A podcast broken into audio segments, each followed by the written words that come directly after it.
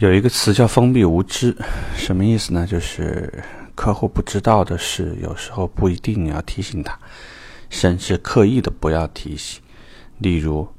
你会不会告诉客户，其实离你们家很近也有一家这个品牌的 4S 店？你会不会告诉他，啊，其实我们最近这个品牌的某一个产品正在召回？或者你会不会跟他说，也许过段时间优惠会更大等等？呃，不得不说，现在的竞争环境越来越恶劣，导致你不得不跟客户保留一部分的真相或者是事实，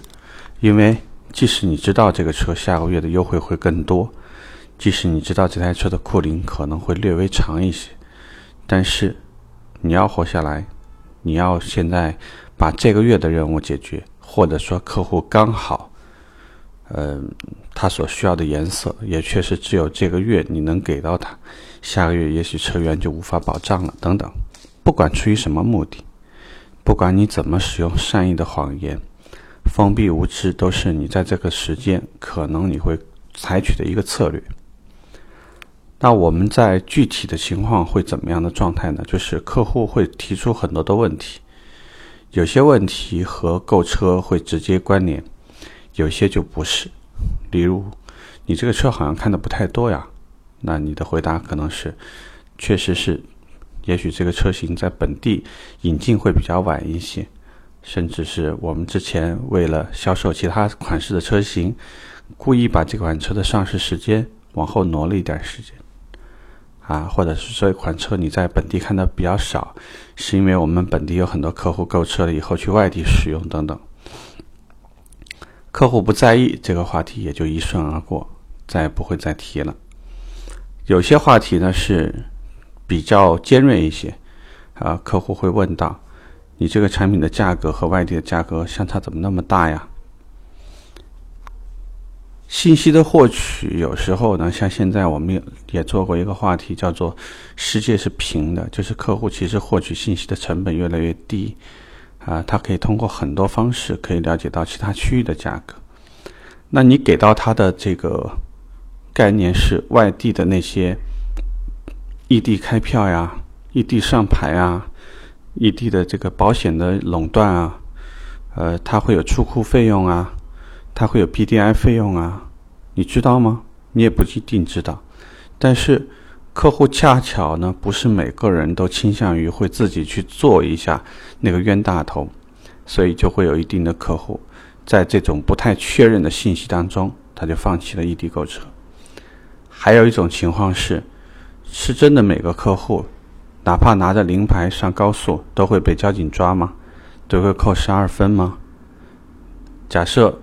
本地真的有临时牌照。而你告诉客户，其实现在的临时牌照早就已经没有了。市场上很多 4S 店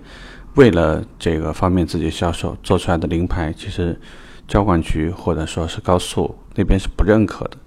那也会迫使一部分客户确实会放弃，甚至宁愿花点钱在你这里办张暂住证什么的。所以我们说呢，封闭无知，主要呢，第一点，不要提及客户会关联的问题。就像我在看这个车型的时候，你并没有必要主动提及我们这个车和某一个车的竞争关系。在某一个领域当中，我这个品牌和某一个品牌所占的份额比较大。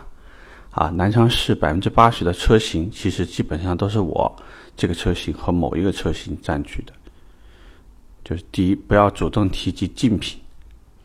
第二呢，不要主要主动的去提及竞品的门店。或者是同城其他本品牌的门店，不会告诉他，其实在这个城市一共有三家店，我们的价格是最便宜的。即使你说完这样的话，客户依然有可能会去其他两家店。所以，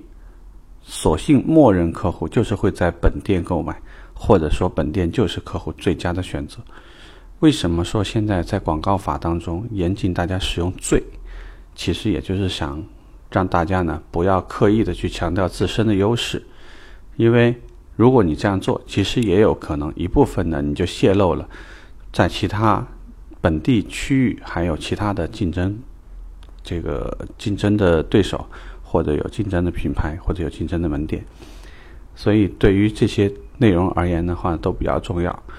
如果说客户在第三点，就是如果客户对于我们的召回信息，或者对于网络上目前比较热门的一个负面信息